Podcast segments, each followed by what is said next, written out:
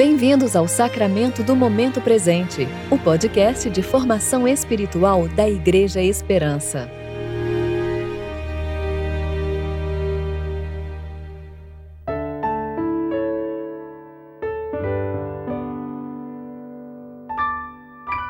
Hoje é sábado, 3 de julho de 2021, tempo de preparação para o sexto domingo após o Pentecostes. Em Deus é que nos temos gloriado todo dia e sempre louvaremos teu nome. Salmo 44, 8. Eu sou Dani Braga e vou ler com vocês a reflexão de Rano Molina referente a 2 Samuel, capítulo 3, versículos 31 a 38.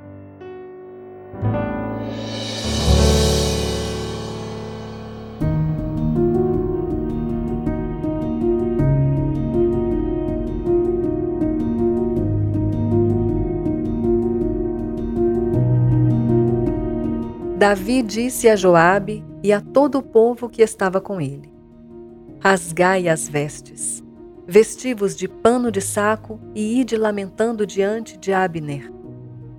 E o rei Davi ia seguindo o caixão. Sepultaram Abner em Hebron. E o rei chorou em voz alta junto da sepultura de Abner. E todo o povo chorou também. O rei lamentou por Abner Abner tinha que morrer como morre um vilão? As tuas mãos não estavam atadas, nem os teus pés presos por grilhões, mas caíste como quem cai diante dos filhos do mal. Então todo o povo tornou a chorar por ele. Depois disso, todo o povo veio fazer com que Davi comesse alguma coisa enquanto era dia. Mas Davi jurou que Deus me castigue como quiser se eu provar pão ou alguma outra coisa antes do pôr do sol.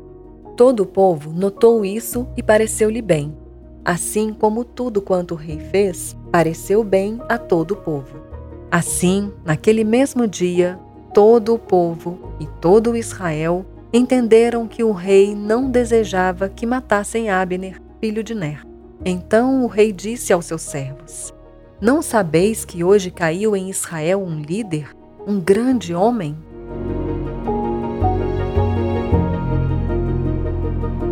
Na antiguidade, as guerras entre famílias pelo poder eram comuns.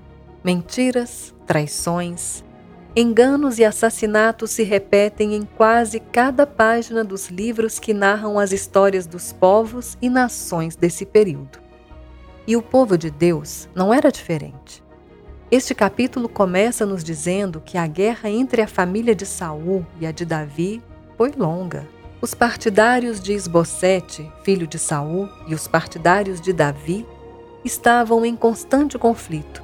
Mas o versículo 1, porém, diz que Davi se fortalecia cada vez mais. Abner, poderoso chefe do exército de Saul, quando viu que Israel não poderia ser reconstruído sobre a fraqueza de Esbocete decidiu unir forças com Davi para unificar Israel. Davi aceitou a oferta de apoio de Abner sob a condição de que Mical, a sua primeira esposa e filha de Saul, fosse devolvida a ele.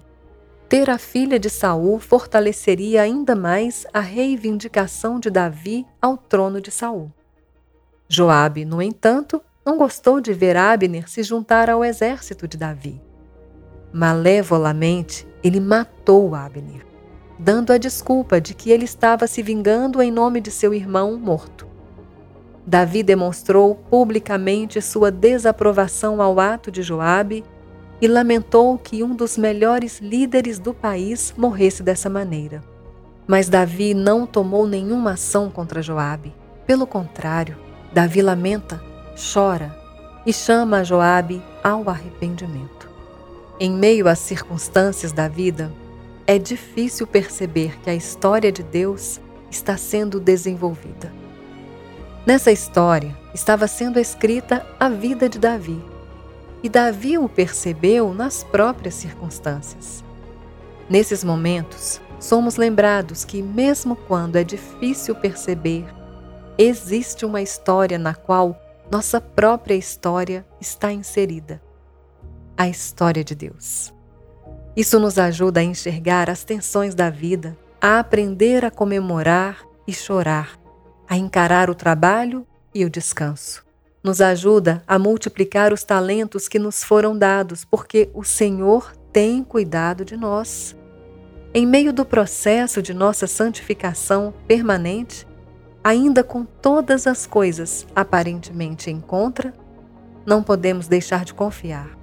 Não podemos deixar de nos arrepender por nosso pecado e não podemos deixar de reconhecer que precisamos diariamente do Evangelho.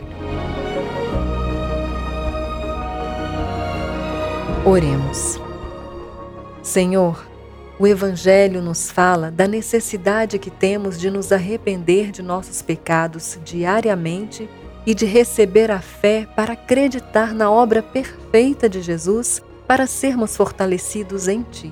Teu Santo Evangelho nos ajuda nos momentos quando é difícil perceber Sua graça conosco.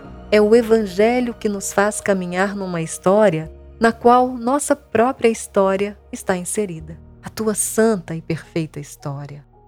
Conduz as nossas vidas a confiar que o Senhor está no controle de tudo. Oramos em nome de Jesus. Amém.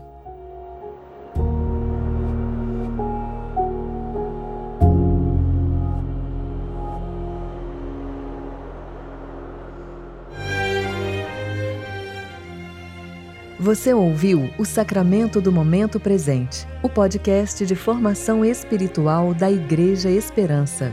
Que a palavra de Deus habite ricamente em seu coração e preencha sua vida com sabedoria.